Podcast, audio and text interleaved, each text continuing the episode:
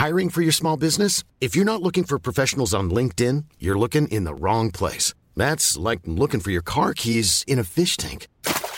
LinkedIn helps you hire professionals you can't find anywhere else, even those who aren't actively searching for a new job but might be open to the perfect role. In a given month, over 70% of LinkedIn users don't even visit other leading job sites. So start looking in the right place. With LinkedIn, you can hire professionals like a professional. Post your free job on linkedin.com/people slash people today. Mais je crois qu'il aimait moins Charme pour les sorcières que pour les histoires de d'amour en fait. Ah ouais Ouais. Ouais, c'est vrai qu'il y avait quand même pas mal Ça de... m'a vraiment fucked up. euh. Oh non Tu veux en parler, Anthony? C'est le Non, moment. ça va, je pense.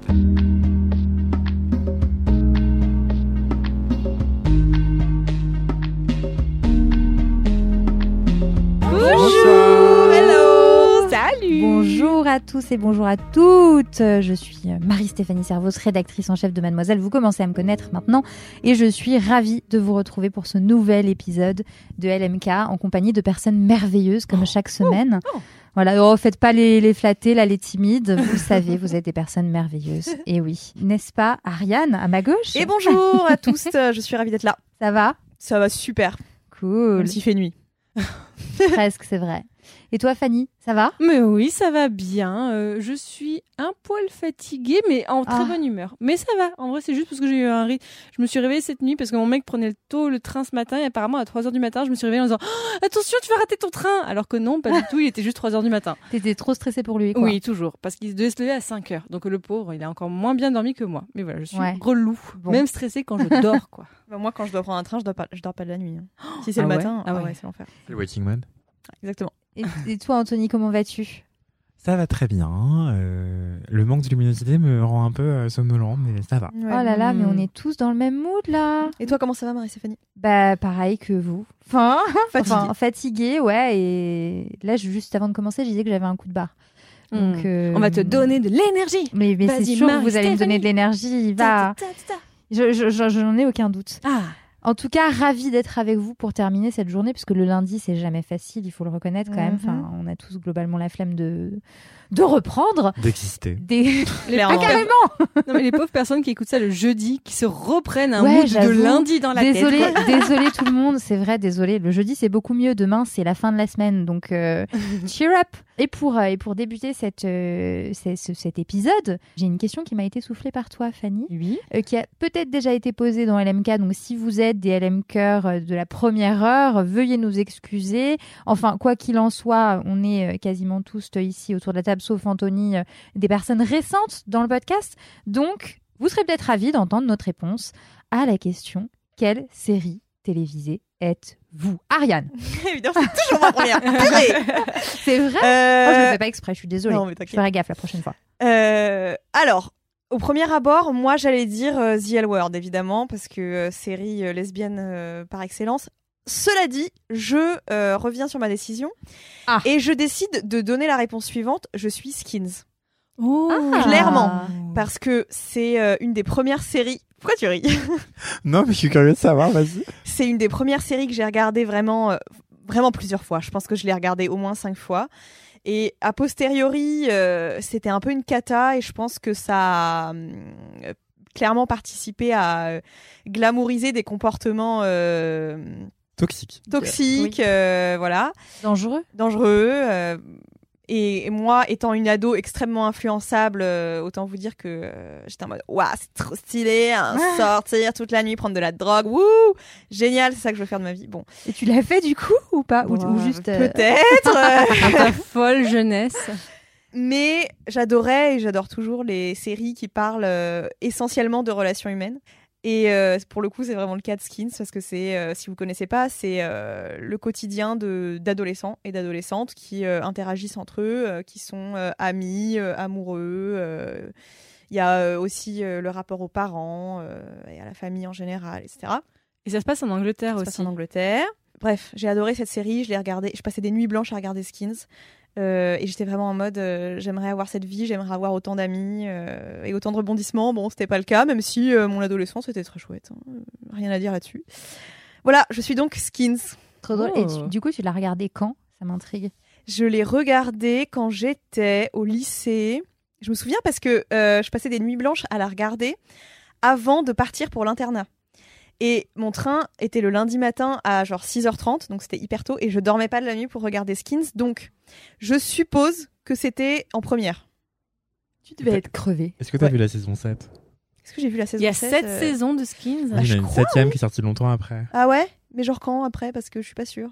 Ah, peut-être 2017, un truc comme ça. Enfin, Non, je pense pas. Oh waouh. Parce que déjà, là, 2017, j'étais déjà plus au lycée, donc je suis pas sûre de l'avoir vu. parce que c'était vraiment horrible. Enfin, donc déjà, euh, les deux premières saisons sont sur une génération, Oui. ensuite les deux saisons suivantes sur une autre génération, Oui. et les deux saisons 5 et 6 sur une troisième génération.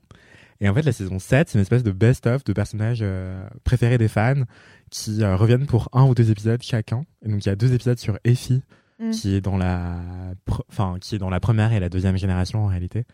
Et euh, deux épisodes sur d'autres personnages, etc., des autres générations, bref. Ouais. Et euh, mais il leur arrive des dingueries. Ah ouais? En- Bon, déjà qu'il leur arrivait des dingueries à la base, alors là. C'est euh, c'est Ok. l'une des séries qui m'a le plus influencé dans ma vie. Ah Euh, ouais? Aussi? Oh, waouh. Waouh. Mais moi, je faisais nimp dans mon adolescence. hein. Ah Je- ouais? Je fuguais la nuit, euh, Non, j'allais en boîte vrai. et tout. Enfin, je faisais n'importe quoi. Non, c'est moi, non. Mais euh, je comprends. Je comprends. Je faisais des trucs pas normaux pour rentrer euh, dans en voiture euh, chez moi. Enfin bref. Pas normaux? Oh là. Pas normaux. Non, je préfère pas en savoir plus. Mais quel teasing Mais un jour, quand vous serez vieux, vous raconterez votre adolescence et ce sera incroyable. Non, ouais. Les skins, c'est quelque marrant chose. hein. parce que moi j'ai regardé Skins. Alors je suis pas allée jusqu'à la saison 7, mais j'ai regardé euh, quand, en fait quand c'est sorti. J'avais justement genre 14-15 ans, qui était l'époque où aussi j'ai commencé à aller en boîte et tout. Et je me souviens qu'avec mes potes. en boîte à 14-15 ans. Waouh. Ouais, mais moi c'est particulier parce que mon frère organisait Oui. des soirées à Lyon, donc euh, du coup c'était un- je déjà mes parents se disaient c'est safe, euh, son frère est là, la surveille, et ensuite euh, je rentrais partout euh, avec mes copines sans carte d'identité. En claquant la bise au, Mm. au videur. Et bref, et je me souviens que mes copines, euh, à l'époque, étaient vachement influencées par cette série aussi, comme tu l'as décrit, euh, Ariane, en mode, euh, ouais, nous aussi, on va faire des trucs comme ça, quoi. Ouais. Et puis il y avait skins party. Enfin, c'était n'importe Ouais, C'était ouais, ouais. vraiment n'importe Mais il y avait, d'ailleurs, moi, je me souviens qu'à l'époque, j'avais des potes qui organisaient des skins parties. Ah ouais. Ça consistait en quoi, du coup? C'était Juste de la drogue c'était c'était quoi? Bah, c'était des, ouais, des bauches, quoi. Enfin, Non, mais enfin, franchement, c'était Mais- n'importe quoi. Vous hein. avez eu des jeunesses vraiment folles. Moi, je me sens si sage à côté. Mais moi, je... enfin, quand c'est sorti, j'étais, je pense, que je l'ai regardé en retard. Mais euh, j'étais la seule à regarder. Vraiment, je regardais ça solo, quoi. Je, je regardais pas ça avec mes potes ou quoi. Euh, j'étais juste seule dans ma, dans ma folie. On peut le dire. Alors, euh, Eratum, il n'y a pas eu de temps, un si grand délai entre la fin de la... En fait, la série, elle se terminait théoriquement avec la saison 6, Ouais. mais ils ont fait une saison bonus, la 7, avec des personnages des saisons 1, 2, 3, 4, et 5, 6, qui est sortie juste en 2013, en fait. La, série- la saison 6, elle est sortie en 2012, et la 7 en 2013. Et D'accord. ça m'avait semblé une éternité, mais en fait, pas du tout. Non, mais alors si, je l'ai forcément vu parce que moi, j'ai regardé en 2015-2016. Donc j'ai forcément vu la saison 7.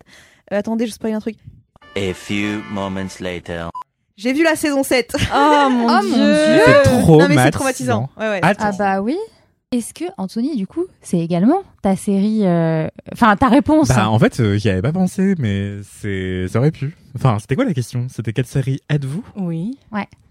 En fait, je pense que je voulais être Skins, mais que j'étais pas à Skins. Ah non, moi non plus, j'étais pas skins. hein. Mais instinctivement, j'allais répondre Véronica Mars. Et Oh, Véronica Mars, j'adore C'était génial. C'est une série incroyable sur une euh, une euh, ado qui est au lycée, qui euh, en fait euh, est vient d'un milieu relativement modeste. Son père est détective privé. Et elle sort avec, enfin, pardon, dans son école, il y a des gens très très riches à Neptune High, le nom de son lycée. et, euh, et vraiment, euh, c'est joué par Kristen Bell, le personnage de Veronica Mars. Et cette série, en fait, c'était une, une personnage hyper cynique, qui, est- qui a un humour hyper noir et tout. Un- je sais pas si vous connaissez le dessin animé Daria, Oui. mais c'est un peu le même cœur d'humour. Ah, et yeah. toute la photographie, toute la, la lumière, en fait, euh, le travail de lumière et d'éclairage de la série est assez verdâtre. Et c'est très particulier. Et cette, ma- cette série m'avait mais marqué d'une d'une manière. Je me souviens très bien rentrer chez moi en courant pour regarder, euh, être à l'heure devant mon canapé pour regarder la, la série, chaque, le nouvel épisode et tout. Oui. C'était mon obsession, quoi. Et je voulais juste vérifier un truc, mais je, je voulais regarder, en fait, quand est-ce que t'es sorti? C'est vieux, hein 2004-2007, mon dieu. Vraiment, j'ai trouvé cette série incroyable. Je sais pas quoi vous dire de plus, si ce n'est que si vous aimez un peu les séries policières, si vous aimez les histoires sentimentales, si vous aimez les rapports de classe sociale, c'est vraiment euh, génial. Et je pense que c'est une série qui passe haut la main le test de Bechdel. Enfin, Mm. en fait, je dirais pas qu'elle était féministe, mais mais peut-être en fait, il faudrait que je la revoie. En tout cas, elle est vraiment très très bien écrite. euh, et je me souviens avoir participé pour la première fois à un financement participatif pour cette série. Waouh Parce qu'en fait, à la Ah ouais fin de la saison, enfin à la fin de la série, il y a eu six, non quatre saisons, et en fait, ça n'a pas été continué faute d'audience. C'était une série qui était jugée comme trop euh, clivante, trop violente socialement euh, pour euh, les, les Américains. Du coup, ils ont arrêté la série en cours de route, et donc la, la fin était abrupte en fait. Parce Et- que ça dressait un portrait un petit peu euh, négatif d'une certaine classe sociale aussi. Oui, c'était très cru socialement. Enfin, c'était assez dur. Et, et même vraiment, la, la série débute. C'est pas un spoil parce que c'est vraiment le début. Véronica Mars, le personnage de Véronica Mars, en fait, se réveille pas dans son lit, sans sa culotte, et en fait, elle réalise qu'elle a vécu euh, un viol. Désolé. Et, euh, et ça devient une storyline de fond à l'échelle de toute la série. Et mais vraiment, mais c'est vraiment incroyable. Enfin, je fais que de me répéter, je sais pas comment vous dire, mais euh, aujourd'hui encore, je pense que c'est une série magistrale, donc je vous la recommande chaudement. Je regarde pas la télé, je regarde pas de série. et la dernière série que j'ai regardée, c'est vraiment ça, quoi. Enfin, limite, je crois, je sais plus. Bah non, parce qu'il y a eu Skins après, manifestement. mais je pense que j'ai dû, j'ai dû regarder Veronica Mars après, parce qu'en fait, Veronica Mars, c'est aux États-Unis que c'est sorti en 2004 jusqu'à 2007. En France, je sais pas exactement, mais ah, en 2006. Bon, pas longtemps après. Mais bref, voilà, je serais Véronica Mars. euh, si vous aimez le policier, le sentiment, euh, les questions de classe sociale, euh, c'est vraiment super. Je j'ai aucun argument. Je suis désolé. Non, mais j'adore. Non, mais je confirme, elle est top cette série. Moi, je la regardais en sortant de l'école aussi, euh, donc je pense que ça a dû passer. euh, Tu disais 2006 Ouais. Ah oui, c'est ça. Donc j'étais.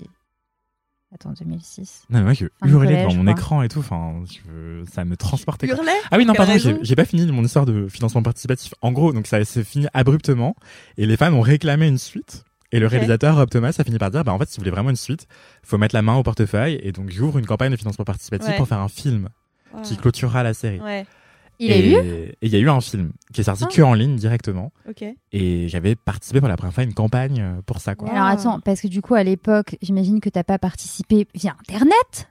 Ou si, peut-être Si, si, via Internet, j'avais pris la carte bleue de Ah mes parents. ouais. euh, j- J'avais Ok. dit, je vous rembourse. Non, mais oui, je vous rembourse avec toutes Ouais. mes économies pour qu'il y ait une suite, en fait. Et Ah, C'est j'avais dingue. donné mon argent de poche Et- de, de mois et de mois d'économies à mes parents pour qu'ils payent le Oh, truc, quoi. Ah ouais, t'étais euh, vraiment. euh, Mais j'avais donné quoi. une fortune, en plus, j'avais donné 100 balles, genre, je sais plus. mais j'étais vraiment Et- fan. Et est-ce que t'as été satisfait du film euh, Non, bah bien sûr que non, parce qu'en fait c'était une espèce de d'ersatz de fin euh, parce qu'ils avaient, ils avaient prévu. Enfin, la série elle est hyper importante parce que t'as le temps de déployer des personnages et tout, donc en plusieurs épisodes. Là, c'était un film en 1 heure, 1 heure 20 je crois, je me souviens plus.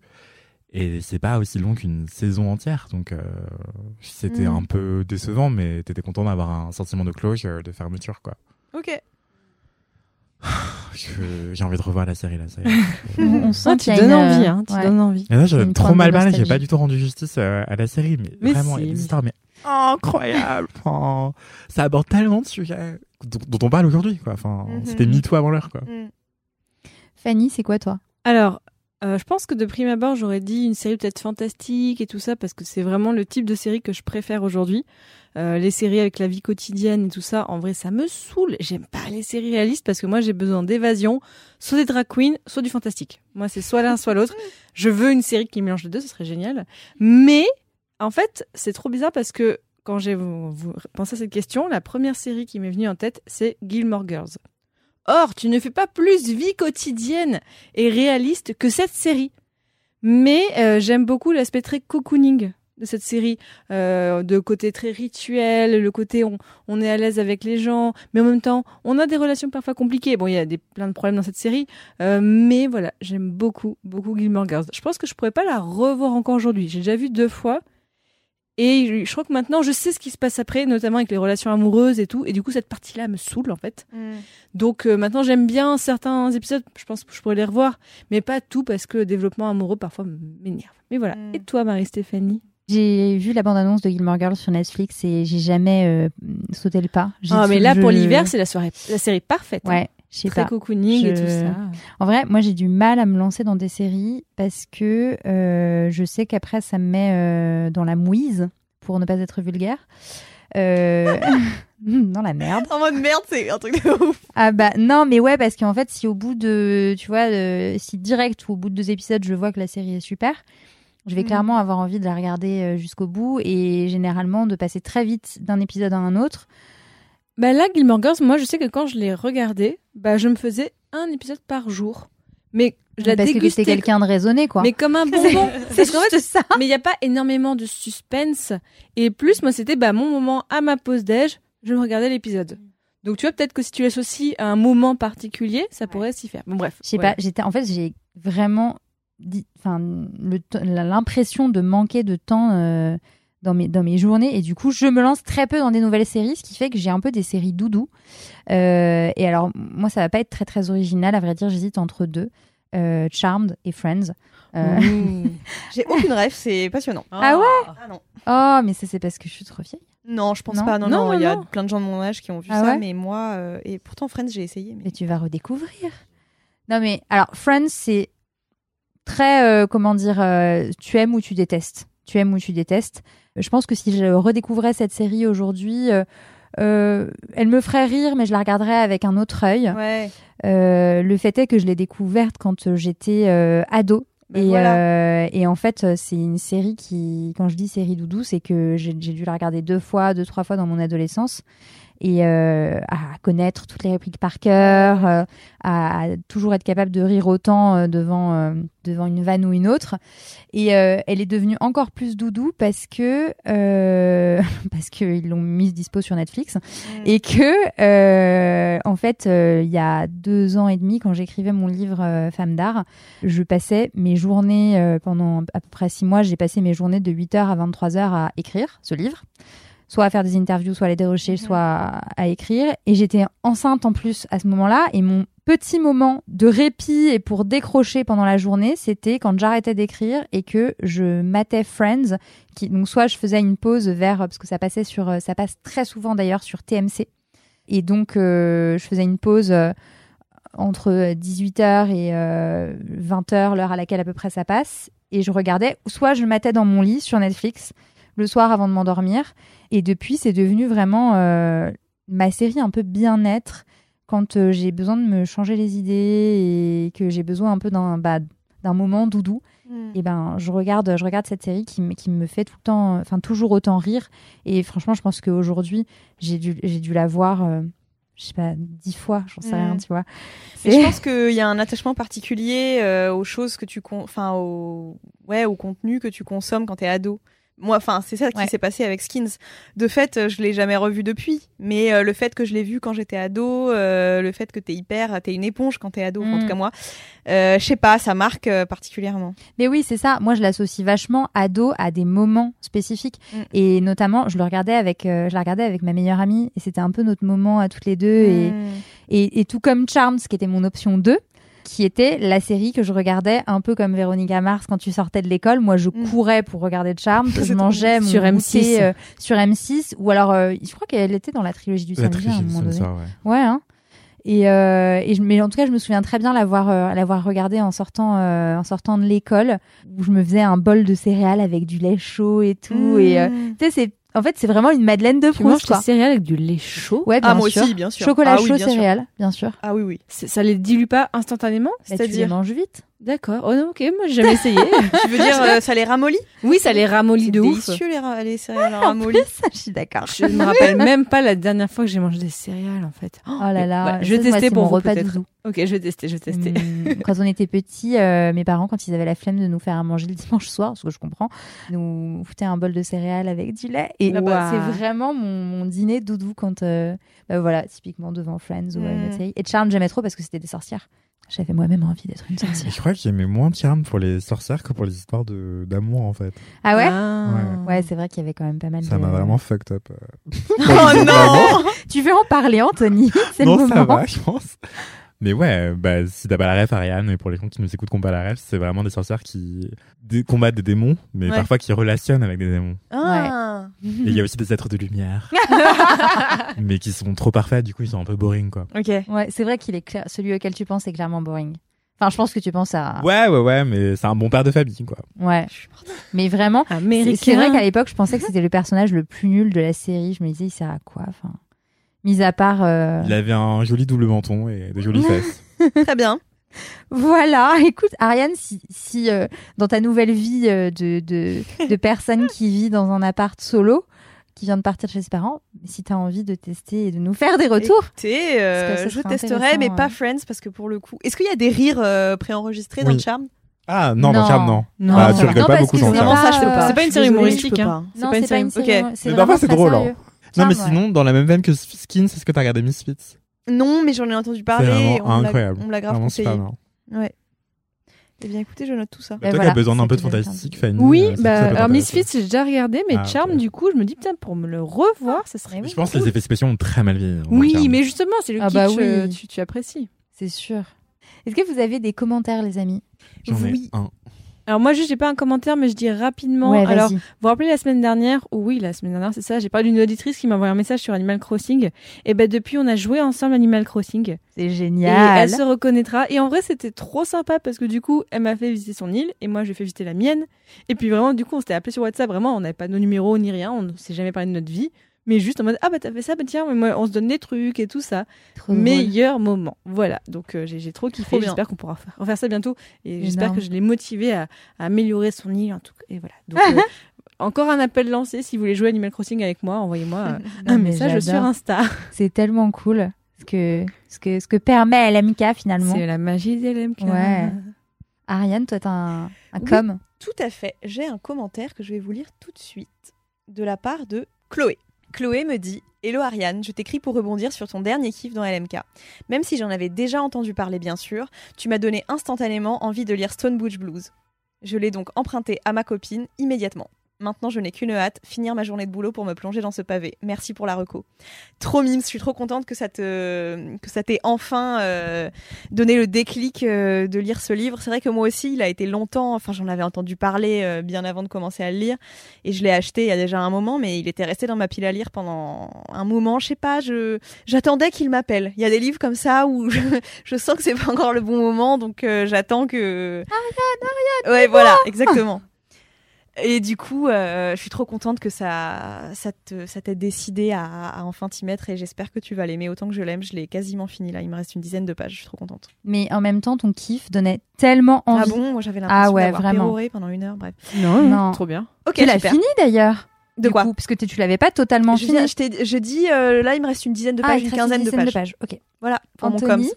t'as un Oui, commentaire? il y a un commentaire de Wolfagram euh, qui me dit, je cite, Salut Anthony, j'écoute le dernier épisode en date de LMK et je suis tellement d'accord avec toi concernant ces moments de stress quand t'es le seul d'un groupe à te lever tôt alors que tout le monde continue de dormir passer 11 heures le matin. Et hélas, moi je me suis un peu adapté parce que c'était trop relou pour moi d'attendre les autres. Donc je fais maintenant rompiche plus longtemps pour ne pas attendre dans le vide. Si ça arrive, je médite, je fais du boudjo, je bouquine, bref, je suis ma routine du matin. Et c'est une capture d'écran, du coup, je n'ai pas la fin du message. Mais je présume que c'était merci pour les LMK. Euh, voilà, donc merci beaucoup, Wolfagram, pour ce commentaire. Et euh, vive les gens matinaux. Oh, Nous existons. Que- Nous avons le droit de vivre. oui, oui. Alors, je m'adresse pas du coup à toi, Anthony, mais est-ce que Ariane et Fanny, vous avez changé votre mode de vie ou pas depuis? Euh, alors tout, moi c'est un, un pire en pire. moi c'est de pire en pire le matin là clairement je sens que j'ai beaucoup de mal à me lever mais Ah, parce qu'il fait nuit Ouais. Ouais, Tu vois, là, c'est vraiment le côté il fait nuit. Mais, mais je pense, euh, je pense, Anthony, je dis, ouais, Anthony il est déjà arrivé depuis longtemps quand je me lève et tout ça. t'es dans, t'es dans ton lit le matin et t'es là. Hum, je veux pas me lever. Mais vraiment, en fait, Ah. moi d'abord, je check mon téléphone pendant un quart d'heure et après, je me lève parce que Un souvent, euh, ben, j'ai mes besoins vitaux qui se manifestent et Ouais. du coup, là, je suis obligée de me lever. Donc, euh, voilà. En c'est- effet. Vraiment, Voilà. mettez vos téléphones loin de vous dans votre lit, ça va vous aider. hein. Ouais. Mais en j'ai fait, pas envie de sortir du lit, je suis bien au Mais moi, je sais chaud. très bien que même si je fais ça, je vais aller l'éteindre et je vais retourner dans mon lit. Je le sais, je le sais. Mais tu seras réveillé. Mais je snooze pas. hein. Mais, ah, mais moi, je suis réveillée. Hein. Je me Ah, rendors pas à oui. l'infini. Hum. C'est juste que j'ai pas envie de sortir, tu vois. Vraiment, c'est Oui. horrible. Et franchement, c'est de pire en pire là. Avec euh, l'hiver et tout, c'est oh, c'est une cata. Mais en vrai de vrai, euh, oui, vous avez le droit de vivre les gens matinaux, mais euh, anecdote hilarante, enfin hilarante, non. Mais euh, avec mon ex-meuf, ça avait vraiment été un truc. Ce- ce- cette histoire que j'arrive pas à me lever le matin. Elle, elle était hyper matinale, mais c'est-à-dire que le week-end, elle voulait aller faire des randos et elle voulait qu'on se lève à 7h30. Ah, j'adore, c'est ton ex. Oh non Ah non, vraiment pas. Et c'était vraiment des sujets de dispute, mais c'est pas c'est pas c'est pas pour rire. Genre vraiment on se disputait parce que euh, du coup on dormait ensemble et moi je voulais dormir et elle euh, elle avait besoin de beaucoup moins de sommeil que moi et du coup on était arrivé à avoir des compromis où moi je je voulais pas mettre de réveil le, le, le week-end parce que j'étais en mode bah, en fait le week-end j'ai envie de dormir et j'ai besoin de faire une grasse mat et on était arrivé à faire des compromis comme ça où je mettais un réveil donc pas trop tôt mais pas trop tard non plus pour que elle elle soit pas pendant trois heures dans le lit euh, machin etc Parce qu'elle se réveillait naturellement. ouais ouais elle se réveillait Ouais. naturellement à genre 8 heures tu vois Mais pourquoi elle est restée dans le lit avec toi? Mais c'est une vraie question je lui disais à chaque fois fais ta vie au pire ça va un peu me réveiller même si tu fais du bruit mais c'est pas grave Va faire ta rando. voilà. Mais non, elle voulait toujours, tu sais, faire les choses en même temps, qu'on se lève en même temps, qu'on se fasse, on fasse le petit déj en même temps. Moi, je peux, je pouvais pas. Enfin, vraiment. euh, et à tel point que je me suis rappelé ça ce week-end. Il y avait des scènes lunaires où euh, le soir, elle me parlait, elle me racontait des trucs, et moi, en fait, inévitablement, je m'endormais parce que, en fait, il était minuit et que j'étais épuisée de ma journée et que je voulais dormir. Et elle me réveillait. Arrête. Et elle me réveillait en mode euh, Eh oh, j'ai pas fini de te parler, en fait, t'es en train de t'endormir. Ah euh, non, C'était non, horrible. non. Et moi, je voulais que Mais dormir. non, red flag. Ouais, vraiment, c'était un peu Ouais. red flag, ça. Mais vous aviez du mal à communiquer, je pense. Oui, oui, non, c'était une cata cette relation. Désolée Ah si ouais. tu m'écoutes. Moi, j'avais un problème similaire avec mon ex et je m'endors très vite. Mm. Tu me mets dans mon lit, t'es dans la lumière, je m'endors. Vraiment comme une poule. Et mon ex, il aimait trop me parler, mais moi, je m'endors et du coup, j'essaye de retenir et tout. Ouais. J'essaie de rester éveillé et, et je disais des trucs incohérents. Moi aussi, c'était ça. Oui, et donc en fait, le galeriste, il m'a demandé ça et tout. Qu'est-ce que t'en penses? Et je lui disais ketchup. Enfin, ça n'avait aucun sens, tu vois. Mais peut-être que vos ex sont meilleurs amis, on sait pas en fait, Oh là hein, là. parce que Et du coup, elle m'engueulait en mode Bah là, t'es pas en train de m'écouter en fait, puisque tu réponds n'importe quoi. Et j'étais déjà dans les bras de Morphée en mode Oh, laisse-moi. Bah, après, je comprends que ça puisse être frustrant pour elle, mais le c'était truc, c'est que f- faut laisser à chacun sa, sa façon de fonctionner, Oui, sinon, euh, c'est c'était- du l'amour. Oui, non, mais en fait, c'était out of love qu'elle voulait faire ça avec toi, je pense. Toutes les activités avec toi. Ah. et tout. Non, mais de ouf. Mais mais il y a un moment, bah, tu es moins égoïste et tu dis, mais attends, je vois que l'autre a tel besoin, bah, Oui, tu bien sûr. Mais tu important être de crevé, communiquer. ma pauvre. Non, mais franchement, j'étais crevée. C'était... Cette période-là était horrible. Ma pauvre. Mais je pense qu'on sacralise trop de dormir à deux. Après, Oui, il y a ah aussi ouais, des questions financières qui font qu'on a intérêt à dormir à deux dans une Mm. seule chambre et dans un même lit, mais Mm, mm. Si on pouvait faire chambre à part, ça pourrait être tellement, Carrément. tellement utile. Entièrement d'accord. Alors moi, les premières, il y, a des- il y a des nuits, en fait, alors je l'aime, mon, mon chéri. On se voit pas souvent du coup parce que voilà, on, il est à distance, Dijon et tout ça. C'était le point Dijon. Euh, mais il y a des fois où il était venu chez moi et il faisait du bruit en dormant. Et je lui ai dit d'aller sur le canapé.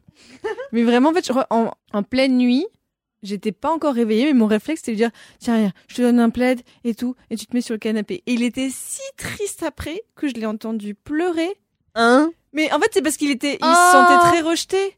Mais parce qu'on se faisait pas longtemps qu'on dormait ensemble. Et en vrai, je pense que mon attitude est un peu en mode, bon, tu dégages. Donc je pense que, en vrai, je pense que j'aurais été dans sa, si- sa- sa situation, j'aurais réagi pareil. Et donc, Mm. euh, bah, juste maintenant, on s'est adapté et tout ça. Mais vraiment, j'étais tellement méchante en mode, non, mais tu m'empêches de dormir là. En fait, ça va pas bien se passer. Oui, euh, bah, moi je suis assez d'accord avec toi, Anthony. Un chambre à part, euh, le meilleur truc. Mais de toute façon, Bah, j'ai écoute, déjà moi, dit je que ma phobie, c'est d'habiter avec quelqu'un. Je sais pas, moi, si je ferais chambre à part, mais en revanche, euh, je trouve que chacun doit pouvoir avoir son rythme, quoi. Ouais. Enfin, Mm. moi, typiquement, je vais me coucher tôt et je bouquine. Et mon mec, lui, se couche très tard. Mm. Et généralement, enfin, je dors, sauf si je suis dans la phase d'endormissement, je l'entends, mais je dors, donc ça me réveille pas. Mais Mm. Mais mais il y, a quand même un truc de, bah, le matin, on peut se lever l'un contre l'autre, Mm. quoi. Oui. Chose que tu peux difficilement faire quand tu fais chambre à part. Mais en vrai, Ah, si, tu peux euh, prendre tes petits pieds, marcher. Voilà, la personne quand qui se tu te réveille le lèves plus pas. tôt. Oui, bah, c'est, c'est la personne qui se réveille le plus tôt. La personne qui se réveille le C'est plus pas tôt. faux. Et toi, tu as un commentaire Ouais, aussi je pensais que j'avais pas de commentaires et en fait j'en avais euh, mis un de côté que j'avais ouvert et du coup je le voyais plus. Un message de Géraldine euh, sur Instagram d'Adine G qui écrit Bonjour. Tout d'abord, merci, merci pour partager avec nous chaque semaine des recos de choses qu'on n'aurait pas forcément regardées de nous-mêmes. Je suis une LM Cœur de la première heure et grâce à vous, j'ai énormément ouvert mon horizon culturel. J'ai pensé à toi, car quand tu as parlé du livre Dès que sa bouche fut pleine, j'ai tout de suite pensé à ma meilleure amie et je me suis dit, c'est une bonne idée que je lui offre à Noël. Depuis, j'en suis à trois Fnac, Valence et Lyon, pour essayer de la voir. Et à chaque fois, c'est même rengaine. Quand je demande, on me répond Ah, mais on me l'a déjà demandé trois fois cette semaine, je crois qu'on ne l'a plus. À croire que tu en as inspiré plus d'une. Un jour, je l'aurai, ce livre. Passe un excellent week-end et de très bonnes fêtes, Géraldine. Euh, bah, ravi, déjà, euh, ravi que, que cette reco t'ait donné envie euh, de, de lire ce livre et de l'offrir à ta, à ton ami, à ta meilleure amie. Et d'autant plus ravi pour euh, euh, l'autrice Juliette Houry, euh, bah, que du coup le livre soit, si Ouais. je comprends bien, un peu sold out partout. C'est trop cool. Donc bah, je profite de ce message de Géraldine. Merci en tout cas de nous écouter euh, depuis si longtemps et de continuer à le faire pour vous dire, bah oui, en effet, offrez, euh, offrez dès que sa bouche fut pleine, si vous arrivez à le trouver. C'est un challenge.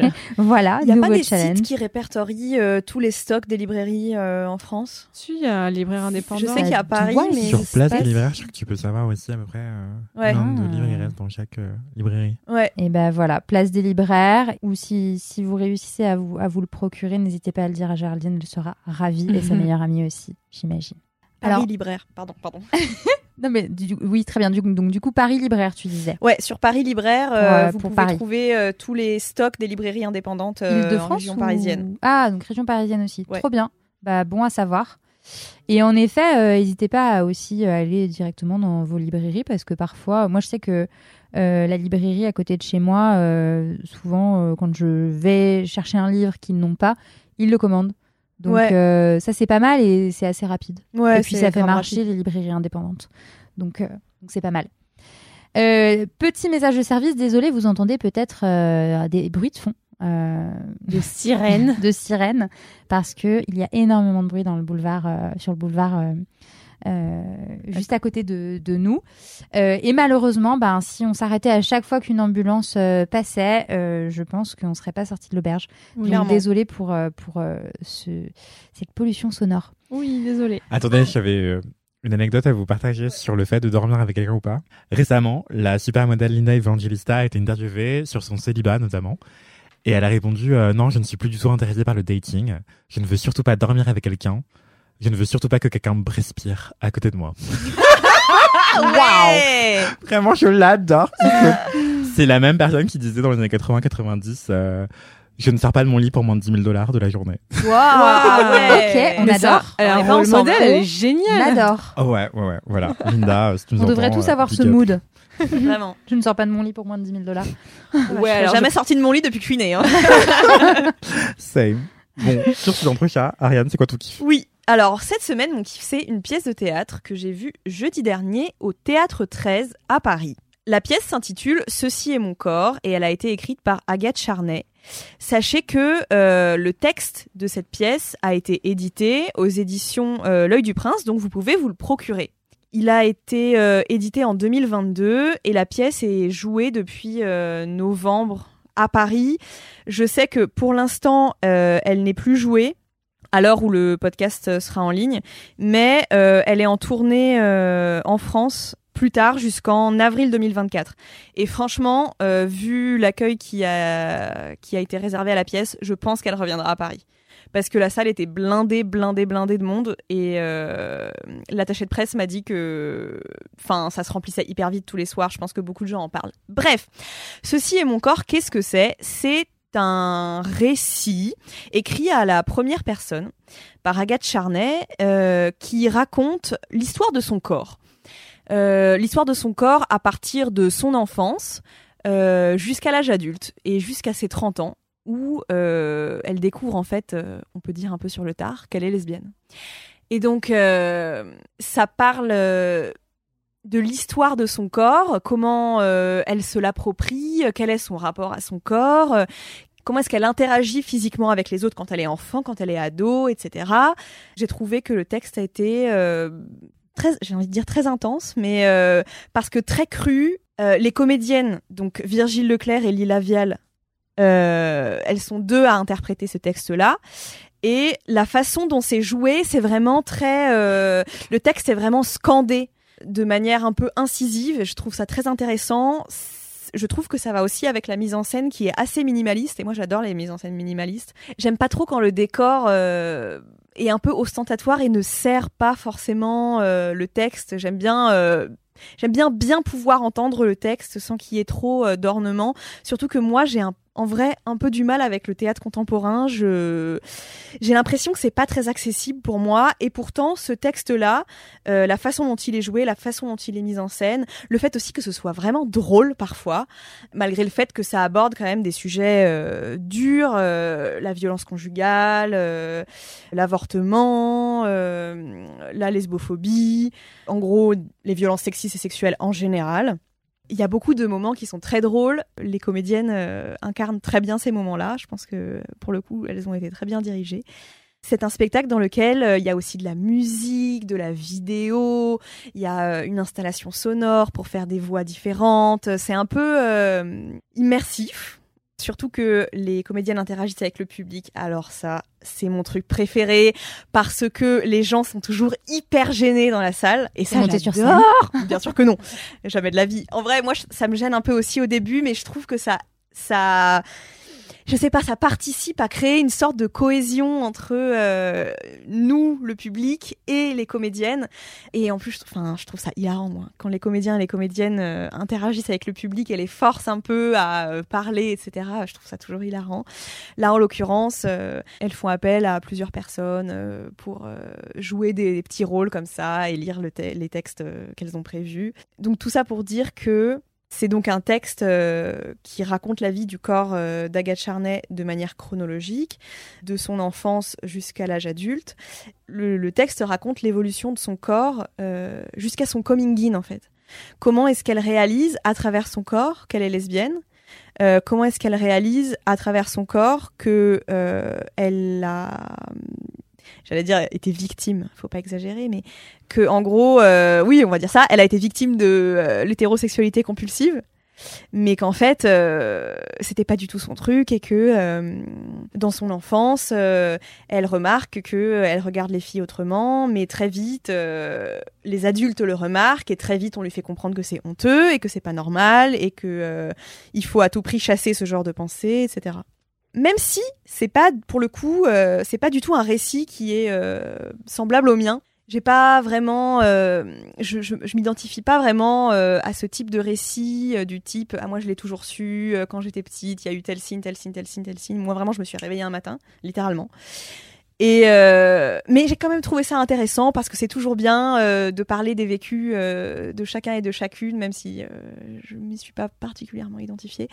Euh, c'est une pièce qui est hyper riche, hyper touchante. J'ai grave chialé à la fin. C'est super. Vraiment, la, dernière partie, j'ai arrêté de respirer pendant les dix dernières minutes. C'était super. Voilà, donc un grand bravo. Je répète que du coup, euh, le texte s'appelle Ceci est mon corps. Il a été écrit par Agathe Charnay et vous pouvez vous le procurer puisqu'il est édité aux éditions L'œil du prince.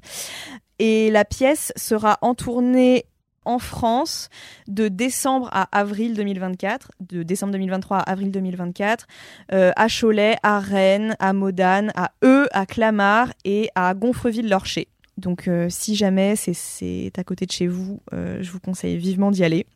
D'autant plus que les places étaient vraiment euh, à tarif abordable, en tout cas au, Théâtre 13, et euh, j'ose imaginer que euh, ce sera pareil en région. Donc voilà, je vous conseille vivement cette pièce qui m'a vraiment touchée et je suis trop contente. Je suis trop contente que ce genre de texte existe, que ce genre de pièce se représente dans des théâtres publics. et en plus, la, la salle était blindée. Il y avait toutes les lesbiennes de Paris. C'était vraiment super. Vraiment, c'était super. Tu dis que c'est son que- qu'elle fait parler son corps. Du coup, c'est son corps qui parle. Comment ça se passe Elle raconte plein d'événements de sa vie à travers son corps. Ok. ce qu'elle ressent, comment elle bouge. Il y a une des deux comédiennes qui est danseuse, donc il y a aussi de la danse dans la pièce, euh, en plus de la musique. Elle parle aussi du corps des autres femmes qui l'ont entourée. Ça, j'ai trouvé ça hyper intéressant. Le moment où elle parle de sa mère, c'était vraiment pour me faire chialer. Et là, pour le coup, je me suis vraiment reconnue dans son récit, mais je vous en dis pas plus. Ouais, du coup, c'est ça. En fait, elle raconte des événements de sa vie en se référant aux sensations qu'elle a, qu'elle ressent dans son corps, à la façon dont elle a l'impression que les autres le regardent, euh, etc. Trop bien. Ça a l'air Ah, génial. ça donne, tu donnes trop envie. Vraiment, c'était Ouais. super. Merci De Ariane rien, avec plaisir. Merci. pour ce kiff. Fanny, c'est quoi ton kiff? Alors, je vais vous parler d'une exposition Ah, qui Mhm. a un lien avec un sujet que j'ai abordé la semaine dernière. un podcast? Non. Alors, c'est ni une exposition sur les drag queens, Ah, je sais. Ni une exposition sur la bière, mais c'est une exposition sur Tolkien. Mais alors, en fait, Ah, pas tout à fait. Voilà, et un peu les dragons. En fait, j'ai eu euh, le plaisir d'être invitée, je dis tout de suite, j'ai été invitée euh, par l'agence de com qui gère l'exposition, mais clairement j'avais très envie. Euh, l'exposition qui s'appelle Sur les traces de Tolkien et de l'imaginaire médiéval, peinture et dessin de John Ho. John Ho. Alors, dit comme ça, John Ho, peut-être vous avez jamais entendu parler. Et pourtant, c'était euh, le directeur artistique, un des directeurs artistiques des films Seigneur des Anneaux Mhm. puis du Hobbit, puis de la série récente des Anneaux de pouvoir qui se passe Mm. sur encore un monde dans l'univers de Tolkien. Donc en fait, ces images, vous les connaissez. Et en fait, c'est notamment la personne qui a fait beaucoup, beaucoup de ce qu'on appelle concept art pour tous euh, les décors du Seigneur des Anneaux, qui en fait, dans les films, les trois premiers, on a beaucoup, beaucoup de, de décors euh, naturels. Alors que bon, le Hobbit, beaucoup moins. Mais donc vraiment, il s'était beaucoup inspiré de ce qu'avait écrit Tolkien et de la Nouvelle-Zélande ont été tournés les films pour dessiner cet univers. Donc vraiment, c'est aujourd'hui beaucoup de l'imaginaire qu'on a autour de Tolkien, on le doit à ce monsieur. C'est pas le seul, hein, mais vraiment on le doit à ce monsieur. Mais euh, ce qui est intéressant aussi, c'est que John Woo, il a pas du tout euh, fait que Tolkien. Et euh, forcément, ça me plaît aussi. Il s'est beaucoup ainsi inspiré de l'imaginaire donc médiéval parce que lui à la base c'est un Canadien. Il est né en 1957, il est toujours vivant. Il est arrivé en France pour ses études et il a eu un choc esthétique devant la cathédrale de Strasbourg. Parce que lui, en fait, vraiment, il découvrait euh, l'imaginaire médiéval parce que bah, au Mhm. Canada, Bah le ouais. pays est beaucoup plus jeune. Donc, il n'avait pas du tout ça. Et euh, ça a été vraiment pour lui un choc. Et vraiment, il a dessiné de fond en comble. Même, il avait eu les clés de la cathédrale. Donc, euh, il a beaucoup, beaucoup, beaucoup Stylé. dessiné. Et voilà. Et donc, c'est un artiste qui est très intéressant que j'ai eu le plaisir d'interviewer. En plus, non mais Oh, vraiment, incroyable. non, non, mais en fait, vraiment, c'est un kiff parce que, en plus, c'est une Où expo, bah, là-bas, à mais où est-ce l'exposition. qu'on peut avoir l'interview? Alors, euh, alors. Pardon, je pose les questions en avance. Déjà, non, mais déjà, je vais juste dire aussi des informations importantes. Où est cette exposition? Oui. Elle n'est pas à Paris. Elle est très très loin, mais pas si loin que ça quand même. Elle est à Landerneau. Landerneau, c'est à côté de Brest. Ah. Et elle est précisément, et par attention, O, en général, c'est en Bretagne. elle est en fait exposée au Fonds pour la culture Hélène et Édouard Leclerc.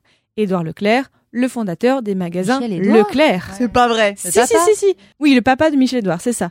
Et, euh, et vraiment, euh, le, le fonds Édouard Leclerc, euh, les expositions se tiennent dans euh, l'emplace, sur l'emplacement du premier supermarché, du premier magasin Leclerc. Et donc, il y a ce fonds pour la culture où ils n'ont pas de fonds à eux, mais il y a des expositions euh, che- Ouais. de temps en temps et tout ça.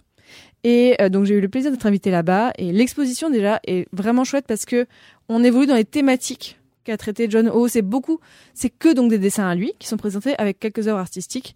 Et en fait, j'ai eu, de dire, j'ai eu, j'ai eu une chatte, mais hein, une chance Mhm. incroyable, c'est que euh, il y avait déjà eu deux voyages presse où j'ai pas pu aller. Et là, vraiment, on m'invite là. L'expo se termine le 24 janvier, donc elle, elle se termine bientôt, là, dans quelques semaines. Et là, je suis invitée et on me dit, hey, John Ho sera là. Je fais, Incroyable. Et en fait, on a commencé à visiter l'exposition euh, le matin tôt. Il était là. Et donc, on nous a dit, bah, allez-y, on visitait, on se retrouve dans une heure. Et en fait, on s'est baladé, donc c'était avant que ça ouvre. Et lui, en fait, se baladait aussi. Il est venu me parler. Et en fait, il m'a fait comme une visite privée de l'exposition. Incroyable. Mais en fait, c'est un monsieur très, très, très, très euh, timide. Qui, en fait, on me l'avait dit, clairement, quand il y a du monde, il ne parle quasiment pas, il est très impassible. Mais quand t'es en tête à tête avec lui, il se, il se lâche beaucoup plus. Et ben, j'ai une chance incroyable et tout. Et ce qui fait que bah, l'exposition, je l'ai pas du tout vue. Enfin, je l'ai- j'ai j'ai pu, il m'a expliqué plein de choses. Même je, lisais aucun cartel parce que juste je l'écoutais.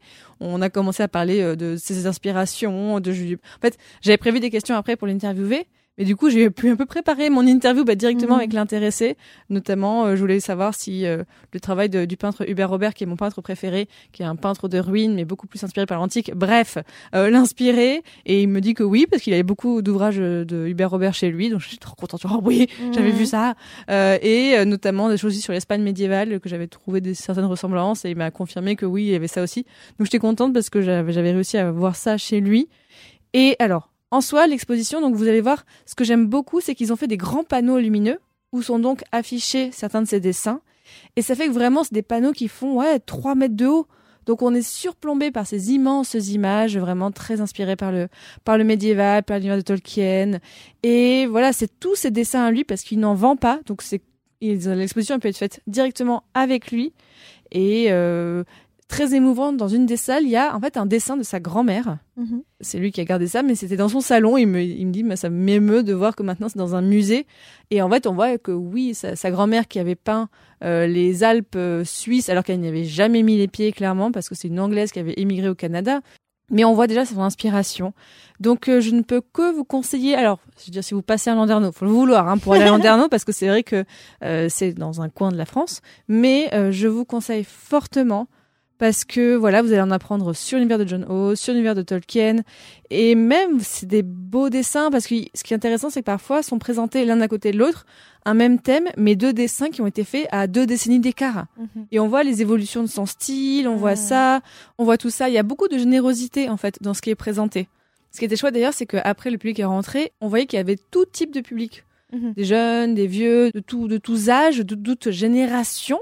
Et même pas mal de personnes âgées qui viennent et qui s'intéressent et tout ça. Même il y avait une petite, euh, une petite dame après dans la boutique euh, qui a regardé.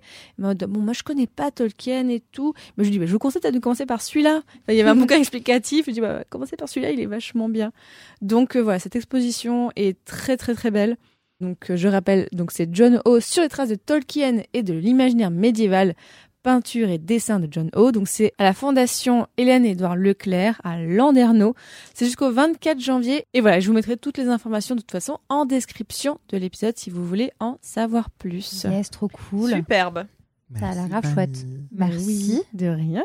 Je me demande s'il y a des fans aussi de Tolkien justement dans, dans les LM Cœur. Ah, oui. Je N'hésitez. Ah pas ouais. à envoyer des petits messages. Et oui, et donc bah, je l'ai interviewé et ça sortira début janvier sur Passion médiéviste. Trop bien. C'est une petite interview parce que j'avais vraiment pas beaucoup de temps. On m'a dit 25 minutes. Vraiment, j'ai fait 27. J'ai fait hop, ok. je, je veux être euh, précise, mais euh, c'était un très chouette moment. Donc euh, Trop voilà, ce sera cool. un complément. J'espère que ça vous plaira. Début janvier sur Passion médiéviste, ça marche. Oui. Tu nous le rediras d'ici là si Tout jamais. à fait. Petit rappel post-fête. Hiring for your small business? If you're not looking for professionals on LinkedIn, you're looking in the wrong place. That's like looking for your car keys in a fish tank.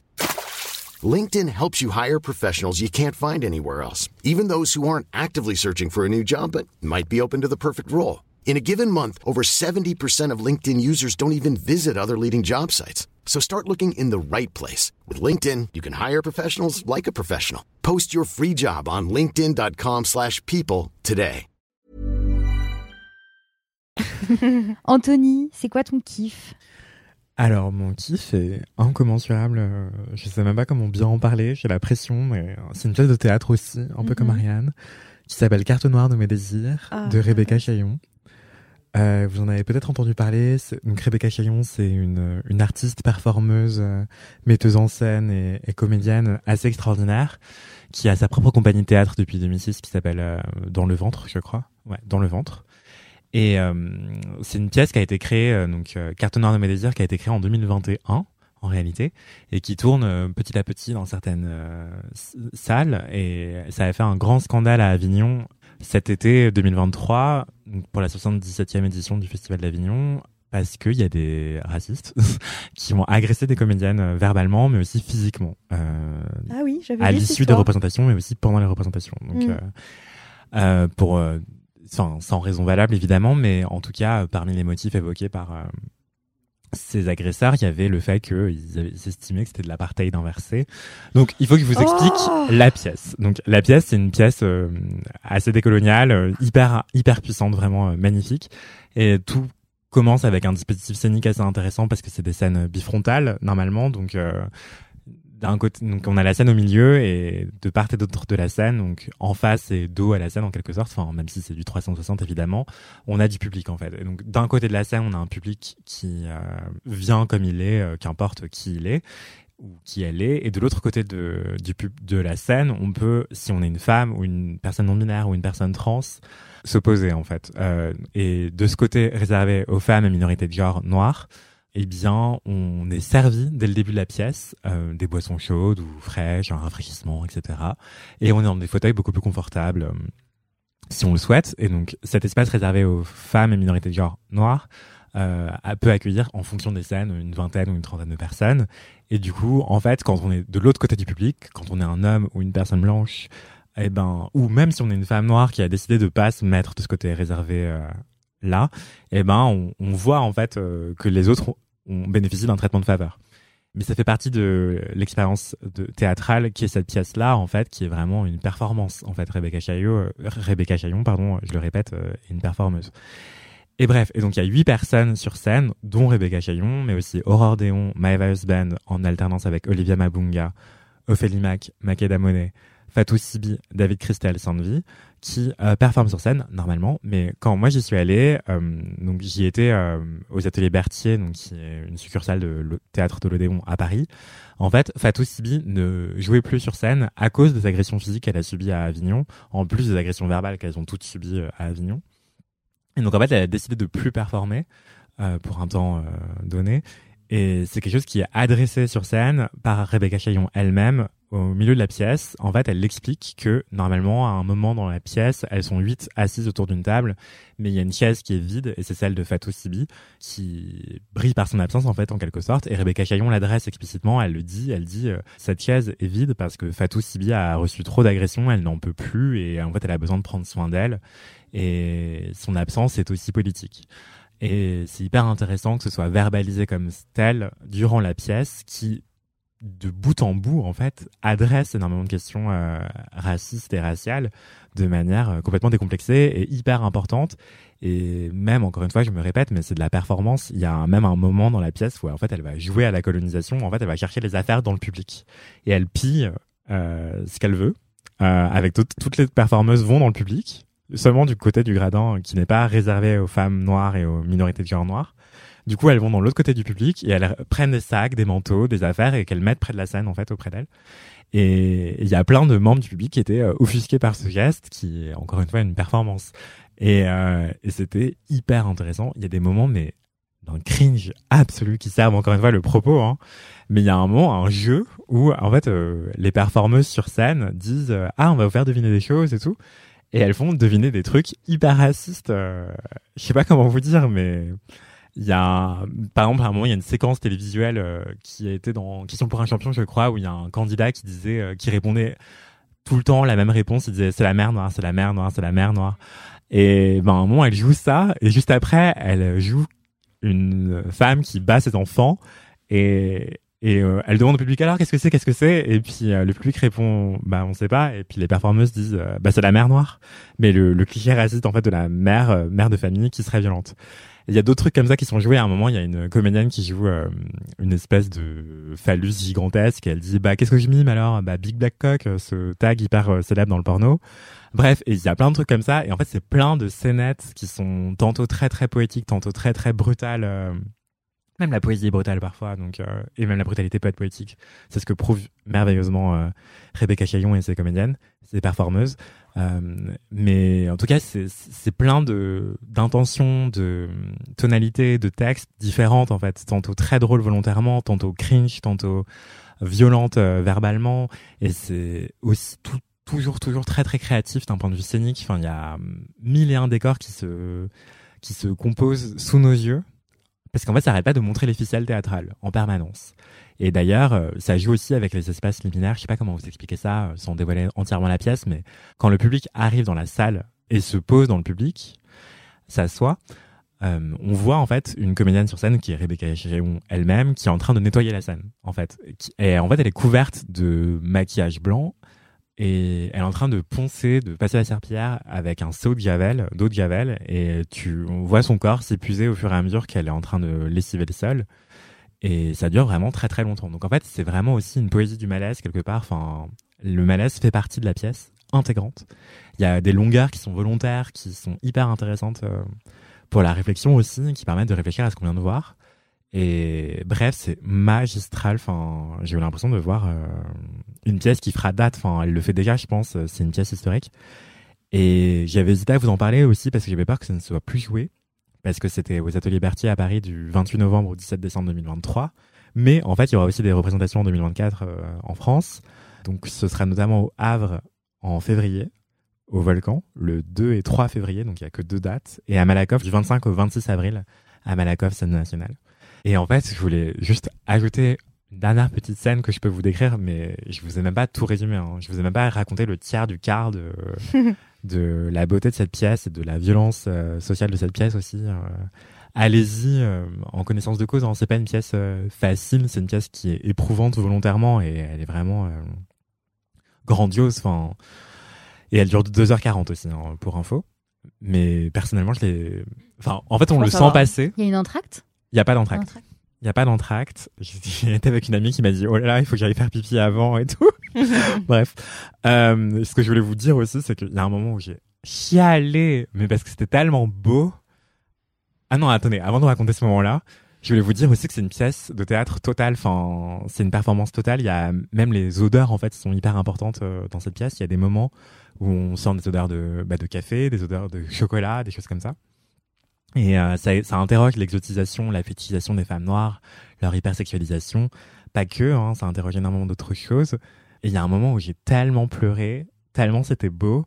Euh, donc parmi les comédiennes, en fait, elles sont toutes performeuses avec des talents bien à elles, magistraux. Enfin, il y en a une qui est circassienne, qui va faire du cerceau géant, et puis qui va monter dans une espèce d'arbre. Enfin, je vous en dis pas plus. Il y en a une autre qui est justement harpiste et chanteuse lyrique. Et elle joue par moments de la harpe sur scène. Et il y a un moment où elle joue de la harpe. Elle fait une reprise d'une chanson, enfin que moi j'estime très connue, mais peut-être qu'elle l'est pas tant que ça. Euh, Ancré à ton port de Fanny J, qui est un La Zouk base. Love euh, des années 2000. Ancré à ton port. Ah, je connais pas. Bah, je te l'enverrai tout à l'heure. Et en fait, elle, elle a, donc c'est une chanson de Zouk.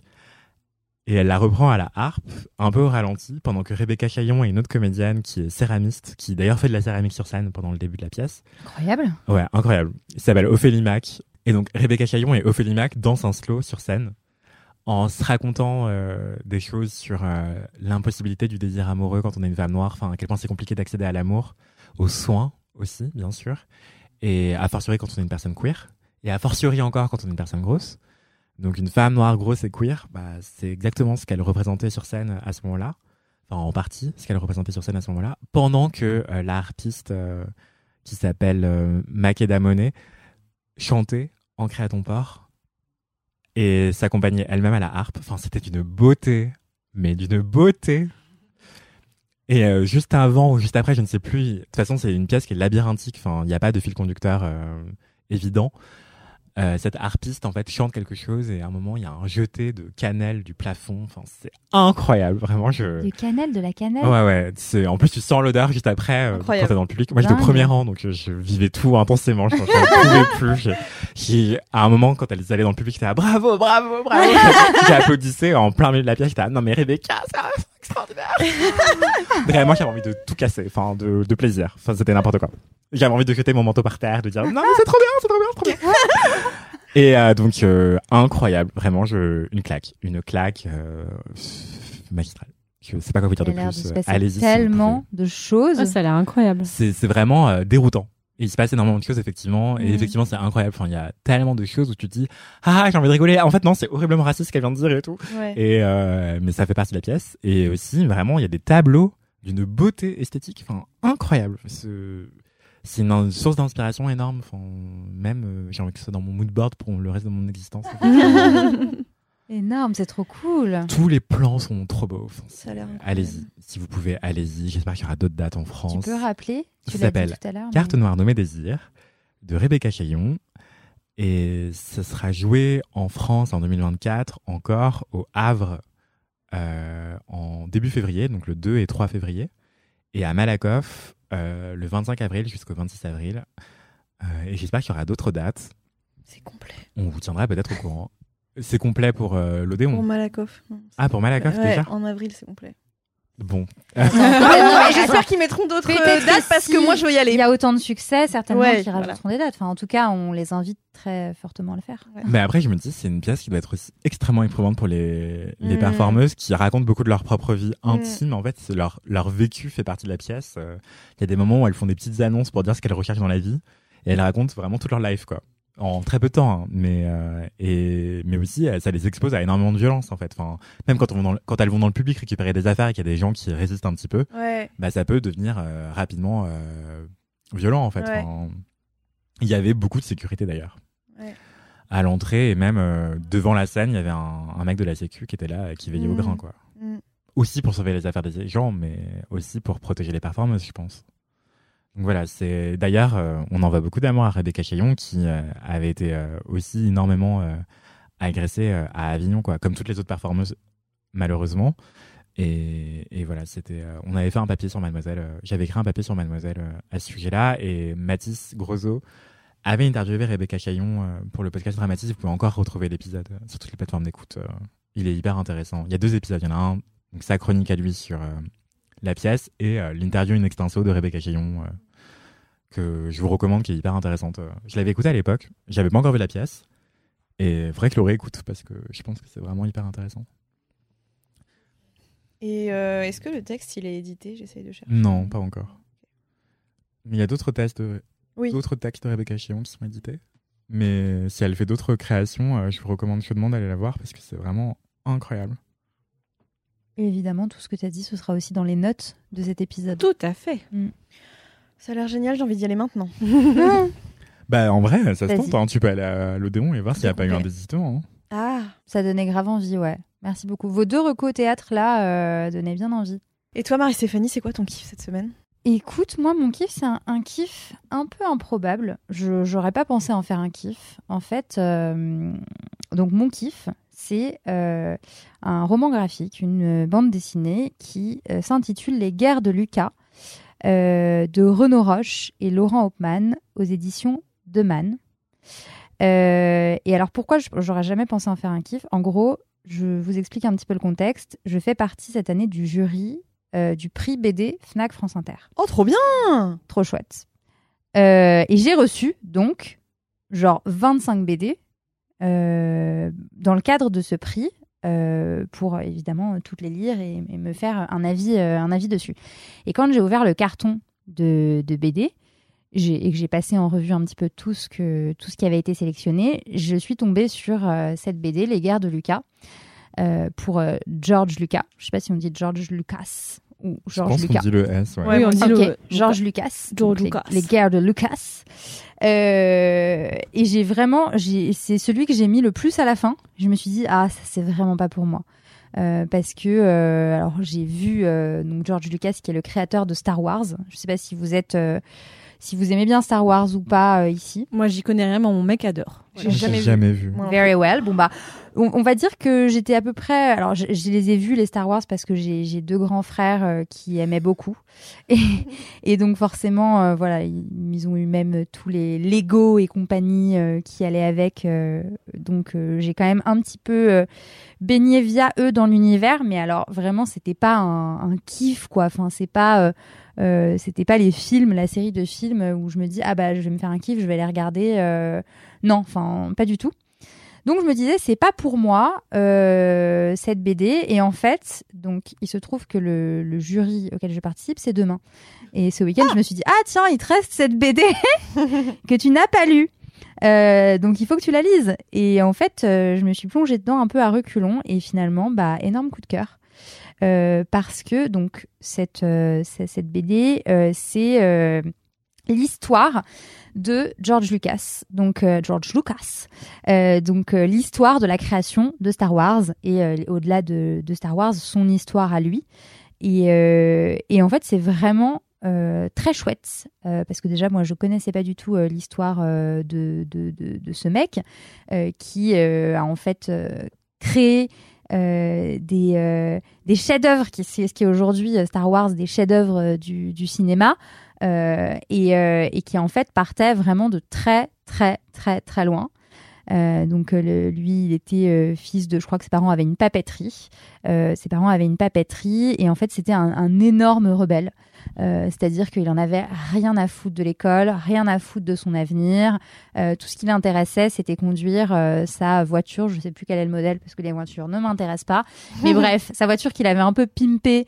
genre il avait coupé le toit pour la décapoter. Enfin et Extrême. voilà, et il se faisait arrêter tout le temps parce qu'il était en excès de vitesse et jusqu'au jour, en fait, il a eu un accident, euh, un accident de la route qui a bien failli euh, lui coûter la vie.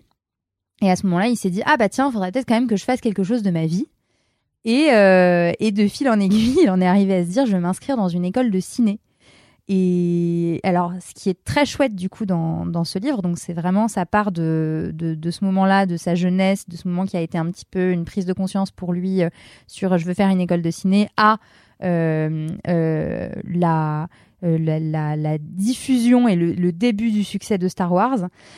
Euh, et, et ce qui est ce qui est rigolo, c'est que euh, en fait, il se retrouve euh, en école de ciné avec Steven Spielberg, euh, avec euh, Francis Ford Coppola, euh, enfin juste De petits mecs, quoi. des petits mecs, Des petits mecs. des petits mecs. Et c'est ça qui est trop chouette euh, dans, dans, ce, dans cette BD, c'est que non seulement on a l'histoire de George Lucas, euh, de la création de Star Wars, qui, je vais y revenir, est aussi très intéressante, mais en plus, on voit la naissance de cet écosystème euh, du cinéma de l'époque, euh, la naissance de ce groupe de, créateurs incroyables, de réalisateurs incroyables, euh, de films qui sont pareils aujourd'hui des chefs-d'œuvre du 7e art. Et c'est assez chouette à voir parce qu'en fait, et, à, lire, et c'est très vraiment, le livre le dit, c'est très fidèle à la réalité historique. Donc rien n'est inventé là-dedans. Ça correspond scrupuleusement à la réalité, euh, à la réalité historique, et on se rend compte qu'en fait, bah tous, euh, Spielberg, alors peut-être pas euh, Coppola. Coppola, il a l'air d'avoir un petit peu plus confiance en lui, mais Spielberg, Lucas, enfin, ils étaient tous, euh, ils savaient pas trop encore où ils allaient. Ils étaient jeunes, ils savaient qu'ils avaient des envies de faire des films de science-fiction, de faire euh, des films d'anticipation, mais mais bon, enfin, ils, étaient quand même pas très sûrs d'eux, ces, ces petits jeunes à l'époque. Et, euh, et bref, euh, donc on suit l'histoire euh, l'histoire de George Lucas. Euh, et en fait on se rend compte que Star Wars c'était pas du tout une évidence. Si aujourd'hui ça fait partie euh, des, des, des films bah, qui sont encore une fois des chefs-d'œuvre du cinéma à l'époque quand il a eu l'idée de ce film mais les gens l'ont pris pour un taré.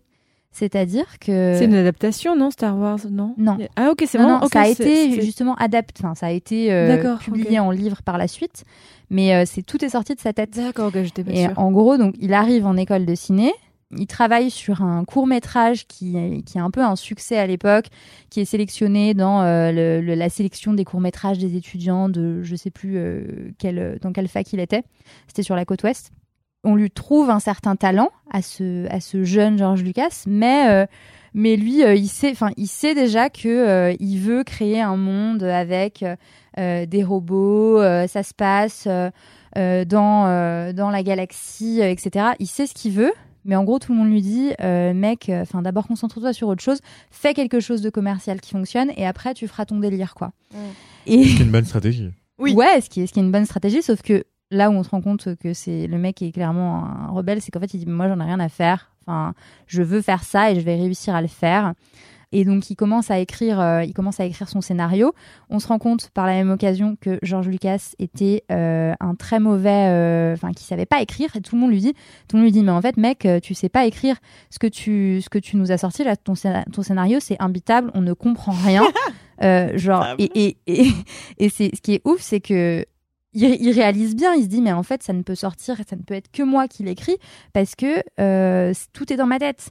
Et alors pour ceux qui ont déjà vu Star Wars, c'est un univers qui est très complexe. Il y a euh, des noms spécifiques, des, concepts spécifiques. C'est une histoire qui est franchement euh, même même quand quand t'as déjà vu le film, moi quand je revois le film, quand ça m'arrive de revoir le film, je comprends pas tout quoi. Il y a des trucs politiques, en fait. C'est c'est ça, très il y a politique, des Star Wars. politique, il y a des trucs euh, euh, de, de, de pouvoir, euh, de, même de pouvoir un peu, enfin pas ésotérique, mais tu sais, la, la force et tout. euh. Bref, c'est hyper complexe. Et, euh, et donc pendant des années et des années et des années, tout le monde lui dit mais on ne comprend rien à ton truc, c'est de la merde, euh, arrête, arrête. Et à force de, à force de de- d'acharnement, euh, la 20th Century Fox euh, lui paye, euh, enfin lui octroie euh, le droit de commencer à bosser euh, sur le projet. Mais enfin, c'est une personne qui, qui vraiment croit en son projet. Mais le, le reste des membres du, du comité d'administration veut jeter le projet à la poubelle. Et donc c'est assez ouf parce qu'il s'accroche pendant des années, des années, des années, des années.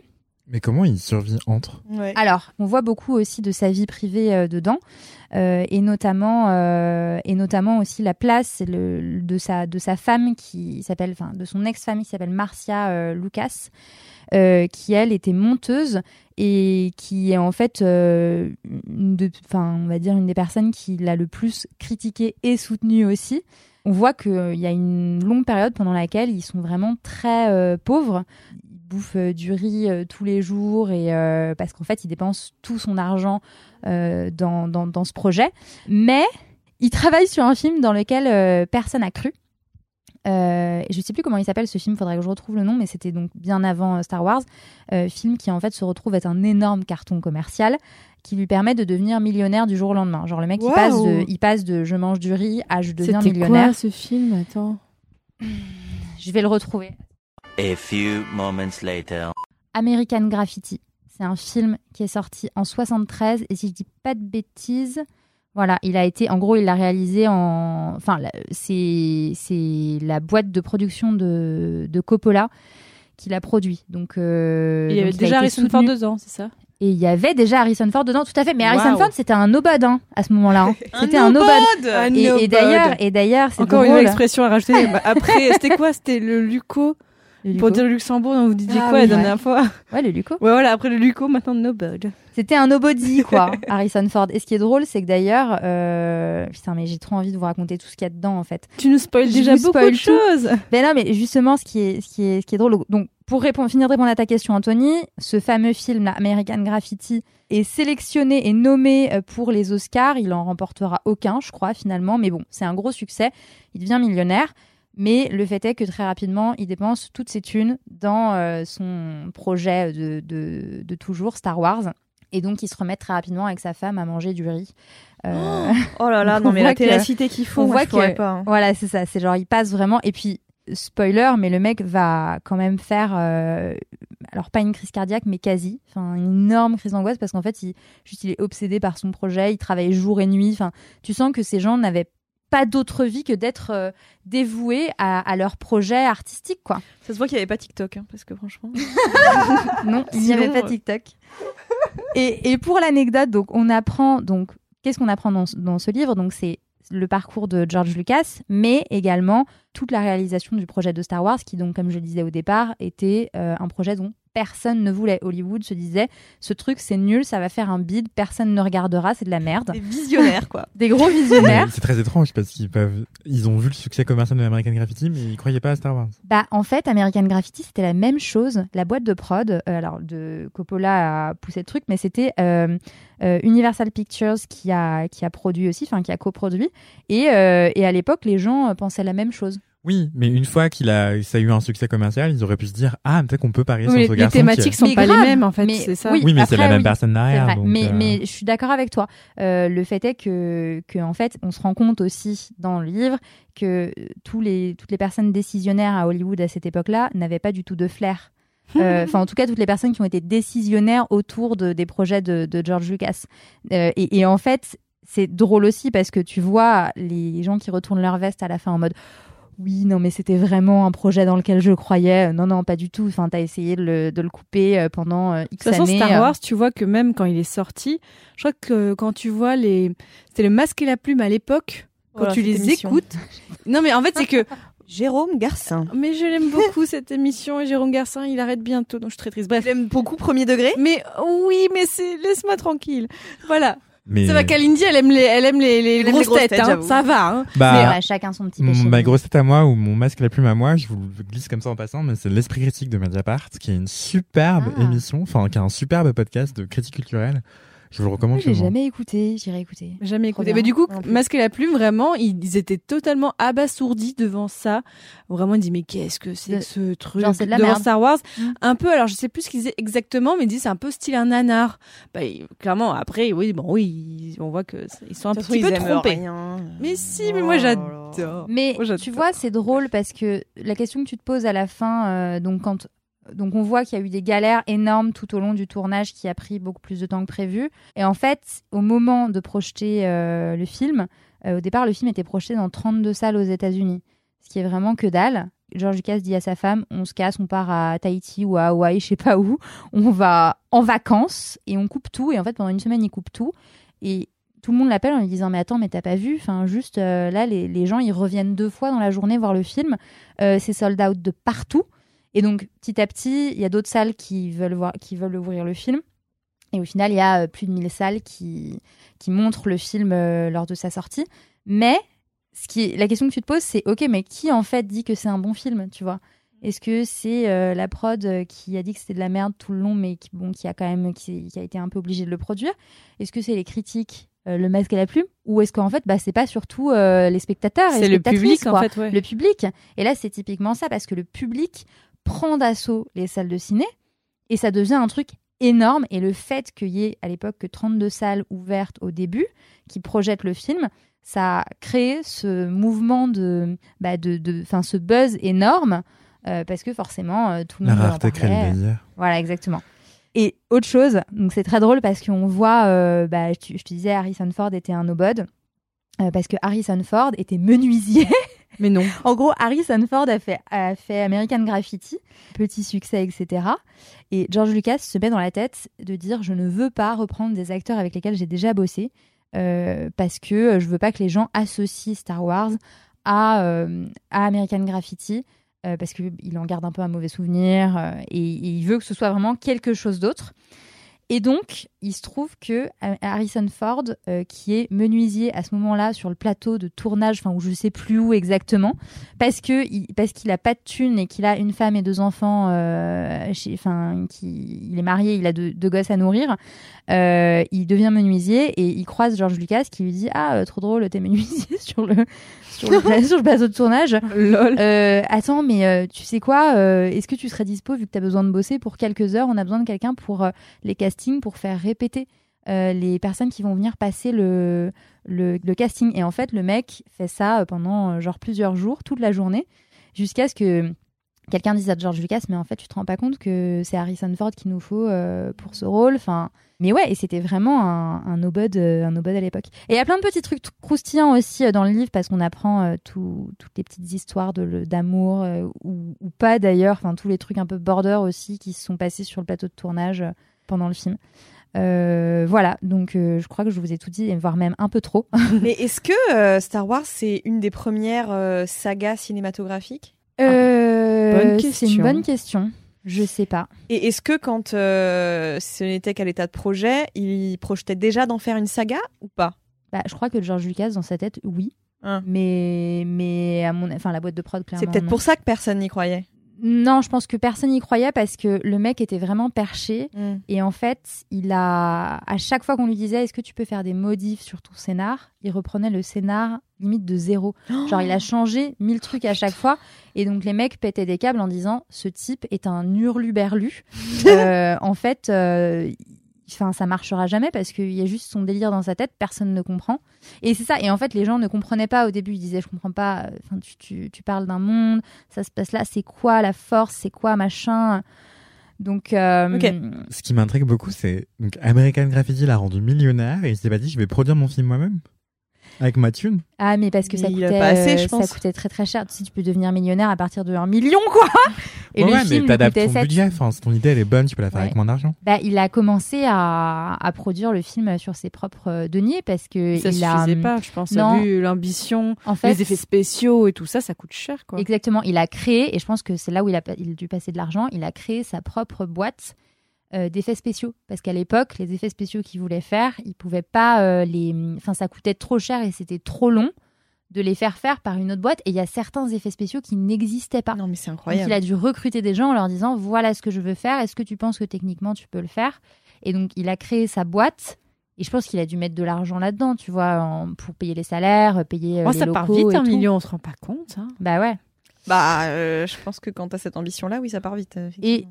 N'empêche que le mec était malin parce que donc je vous ai dit que son père était euh, avait une papeterie et en fait au moment de signer son contrat avec euh, la 20th Century Fox, il a demandé euh, à avoir les droits exclusifs sur chaque produit dérivé euh, qui Et ça, sortirait de Star Wars. très malin. Et à l'époque, les mecs de la de la 20th Century lui ont dit mais enfin en fait ça sert à quoi Euh, Il y aura pas de produits dérivés. Il y aura pas de produits dérivés. Et pourquoi Ok, faire un t-shirt avec euh, Dark Vador ou j'en sais rien. Enfin, il a fait ça parce qu'on lui a posé la question après parce qu'il a dit bah en fait mon père avait une papeterie et un jour euh, j'avais envie de me faire un peu d'argent de poche et j'ai ouvert un stand de jeux euh, dans sa papeterie. Euh, donc il achetait des petits trucs qu'il revendait un petit peu plus cher et c'est devenu en quelques mois le, le point de revenu le plus fort de la papeterie de son père. Et donc, ça ça l'a marqué. Et il Ah ouais. dit- ça l'a marqué et il s'est dit bah en fait euh, oui enfin il y, a un- il y a un potentiel énorme quand t'as un quand t'as un concept génial euh, sur les produits euh, tous les produits dérivés quoi. Donc bref voilà c'est plein de, de petites anecdotes ouf. Eh ben, et, et surtout vraiment en le lisant je me suis dit c'est génial parce que tu vois enfin si aujourd'hui j'étais ado et que et que j'étais je savais pas quoi faire de ma vie ou j'en sais rien ou même même pas d'ailleurs mais il y a, y a beaucoup de on ressent beaucoup la résilience dedans et le fait que ben en fait ok tu peux euh, faire euh, 5 6 7 essais te casser la gueule et recommencer et peut-être que tu vas écrire Star Wars en fait tu vois. Donc euh, donc euh, en vrai joli cadeau de Noël si vous avez des fans de Star Wars euh, dans, dans votre entourage Ça a l'air et, euh, et franchement, je dis ça, je ne suis pas fan de Star Wars encore une fois. Euh, je, je, c'est, ce, ce kiff sort de nulle part. Ce disclaimer me fait beaucoup rire. C'est pas pour Star Wars que Nathalie Portman joue un petit rôle et Kieran Knightley était sa doublure? Ouais, c'est dans, mais ça c'est les, les plus. Non, C'est les- la trilogie plus d'après. récents. Oh. Parce que t'as les, t'as les vieux, t'as les récents. C'est le seul euh, truc que je sais sur Star Wars. J'ai l'impression qu'il y avait pas beaucoup de femmes en fait dans la saga. Bah si, il y en a plein. Je sais pas, j'ai pas vu. Ah voilà. Enfin plein. Moi, j'adore les histoires de les histoires de films comme ça, euh, bah d'acteurs, voilà. etc. Et en vrai, c'est ça, c'est ce que j'allais dire. Même si euh, vous n'êtes pas fan de Star Wars, si vous aimez bien le ciné et euh, que vous êtes intéressé par l'histoire du cinéma, je trouve que c'est intéressant euh, de, bah voilà, de Ouais, savoir. euh, Tu m'as bien donné envie de le lire en tout cas. hein. Et ben voilà. Les questions de financement de films, ça me fascine. Genre, euh, Ouais. C'est tellement compliqué. En France, peut-être encore Ouais. plus avec le CNC et les aides du CNC. Tant mieux qu'il y ait des aides, mais je me dis, mais c'est fou. La production, ça dépend de tellement de gens. Il faut un monde entier pour fi- financer un film, quoi. Mais grave, les jobs, euh, enfin tous tous les tous les rôles, tu vois, genre euh, producteur exécutif, t'apprends ce qu'est un producteur exécutif dans ce livre par exemple, et en fait moi je me disais producteur exécutif c'est quelqu'un qui met de l'argent dans le film, mais en fait non pas du tout, enfin en tout cas pas systématiquement visiblement, Euh, mais c'est une personne qui coordonne euh, tout le budget de tout le film. T'as tellement mille métiers différents, et d'ailleurs ce qui est ouf, putain je vais arrêter à la fin hein, parce que là je spoil tout le livre, c'est que pour le premier Star Wars, l'équipe, alors je sais pas si on peut appeler ça une équipe, mais les personnes qui ont travaillé sur le film, c'était 950 personnes. 950 personnes, c'est énorme, c'est quasiment 1000 personnes, quoi. Ouais, C'est juste ville. délirant. Enfin, C'est Ouais. énorme. Tu multiplies par ça, enfin oui, tu multiplies par 1000 pour tout quoi. Bah pour ouais. les repas, pour tout et tout. Mais oh là là. Faire à Bah. manger pour 1000 personnes. Bah voilà. Waouh. Enfin, il faut qu'on appelle Kalindi parce qu'il y a que qui les Américains, ils mangent n'importe quoi. Vrai. Bon. Bah merci beaucoup Marie-Stéphanie, c'était Ouais. trop bien. Mais merci à vous. J'ai adoré vos kiffs, comme d'hab. on peut être un loser. euh, Mais ouais D'apparence. et- Mais non, mais en Mais mode non, d'apparence. Enfin, les le- autres peuvent te prendre on pour a un le loser titre. et en fait, tu crées un empire, quoi. C'est incroyable. Bah, si Loser était plus farfelu que Loser, Oui, le mec, il allait créer un stand de jouets chez son père, et c'est devenu le point de vente le plus Oui, lucratif Ouais. de la papeterie. Donc, euh, Ouais, non, il y a- il il avait avait du même un- potentiel. Ah ouais, et qu'est-ce qu'il avait créé d'autre aussi pour se faire des thunes quand il était petit? Il avait créé euh, dans son garage un palais de, des horreurs, genre comme dans les fêtes foraines, tu sais. Et il faisait payer euh, 50 cents euh, l'entrée. Et en fait, à chaque fois que... Là, tu te dis, c'est malin. À chaque fois que les gens euh, commençaient à se lasser et qu'il y avait moins de monde, il modifiait un truc ou il rajoutait un truc. Et du coup, bah, il faisait revenir les gens une seconde fois, et une troisième fois, une quatrième fois. Et à chaque fois, c'était euh, sold out dans son garage. Incroyable. Tu vois un peu les prémices de OK, t'as quand même réussi à faire, je crois qu'il y a neuf films. Neuf films en gardant toujours euh, ce. Sans compter les séries teasing, maintenant. euh, C'est un génie tout commercial, ça. en fait. Ouais. Ouais. Voilà, vous savez tout. C'est super. En tout Qui l'a écrit? C'est sorti Ah chez oui, qui? pardon. Je l'ai dit, mais je l'ai pas redit. Donc c'est. Euh. Pardon, j'arrête pas. Euh, en tout cas, euh, pour répondre à ta question, Anthony, le scénario a été écrit par Laurent Hauptmann et euh, c'était Renaud Roche au dessin. Édité par euh, Deman, de, je pense que ça se prononce comme ça, édition. Et il y a même le nom de l'éditeur, Julien Derain. Beaucoup d'hommes. Voilà. Ouais. Alors ouais, alors c'était pas la reco la plus féministe, j'avoue. Euh, octobre 2023, dépôt légal. Achevé d'imprimer en autre. C'était, c'est pas du tout la reco la plus féministe, mais franchement, euh, c'est un, c'est un, c'est un bon kiff. Je viens de capter un truc incroyable sur la pièce dont je vous ai parlé. Ah What oui. C'est que les costumes sont signés Suzanne Deveau et que je suis allée à la fac avec Suzanne Deveau. Mais Arrête. Je non. vous jure que c'est Mais vrai. non. Mais non. Si, je vous Ah bah, faut jure. que tu lui dises. Ouais, Mais c'est oui. incroyable, je vais lui écrire. Mais Tu lui parles euh, encore? Elle a ton âge Je lui parle plus, mais c'est pas grave. Euh, oui, elle a mon âge. Ah oui, oui, elle a mon âge, voire, Incroyable. voire plus jeune. Voire, voire un peu plus Bah, jeune. C'est génial. Ouais, c'est incroyable. Ok, Mais, bah c'est bien. Big up à Suzanne Devaux. Vraiment, on t'embrasse. Cette fin d'épisode. euh, Incroyable. Merci à tous. Faut absolument que je fasse pipi. Merci beaucoup, Ouais. On Bonne journée, revoir bonne soirée, prenez soin de vous. Au revoir. Bisous, merci d'avoir écouté. Bye.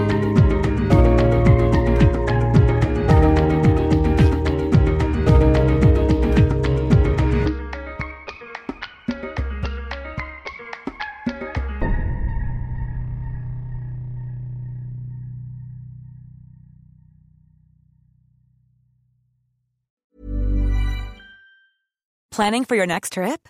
Elevate your travel style with Quince. Quince has all the jet setting essentials you'll want for your next getaway, like European linen, premium luggage options, buttery soft Italian leather bags, and so much more. And is all priced at 50 to 80% less than similar brands. Plus, Quince only works with factories that use safe and ethical manufacturing practices. Pack your bags with high-quality essentials you'll be wearing for vacations to come with Quince. Go to quince.com slash pack for free shipping and 365-day returns.